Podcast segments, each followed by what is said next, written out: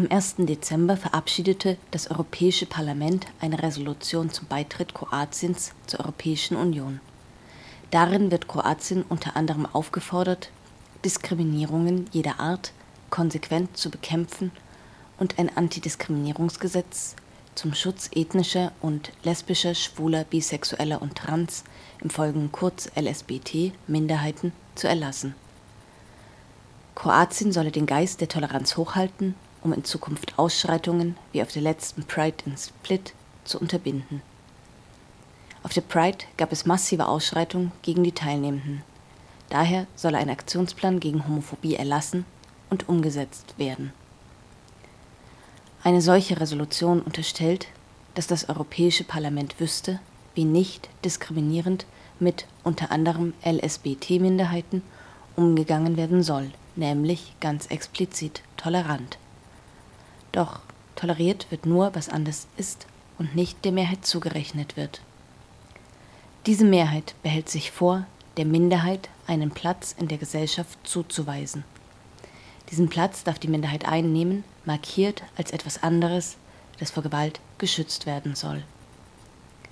Vor Gewalt zu schützen ist an sich lobenswert.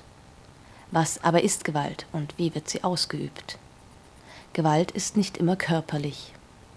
Auch das Verunmöglichen tatsächlich gleichberechtigter Teilhabe auf Augenhöhe ist Gewalt. Doch die EU vermittelt das Bild, den einzigen richtigen und angeblich gewaltfreien Weg im Umgang mit LSBT-Minderheiten gefunden zu haben und diesen nun zum Beispiel Beitrittsländern zu vermitteln. Dieses Bild suggeriert ein Machtgefälle in Zeitlichkeit, da die Beitrittsländer eben noch nicht so weit seien, die fortschrittlichere EU ihnen jedoch helfen werde, aufzuholen. In diesem Bild wird klar vermittelt, wer den Ton angibt und dass dieser Ton zudem richtig sei und positioniert die Parteien in klaren Rollen. Doch mir verwehrt sich der Eindruck nicht, dass es dabei nicht tatsächlich um LSBT-Menschen geht. Über LSBT-Themen, so scheint es, werden politische Positionen verhandelt.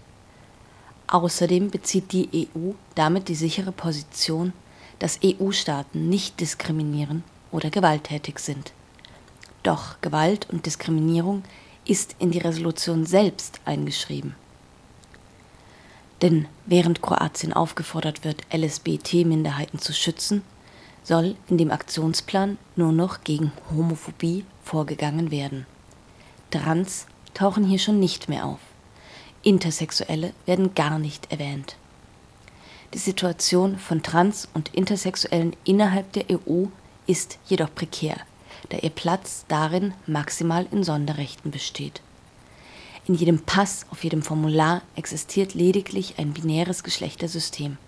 Mensch kann Mann oder Frau sein, nicht aber Mensch. Körper jenseits des Binären existieren in einem solchen System nicht. Praktisch aber sind wir da und müssen mit der täglichen Gewalt des binären Systems umgehen und uns irgendwie darin verorten, einpassen, outen, leben.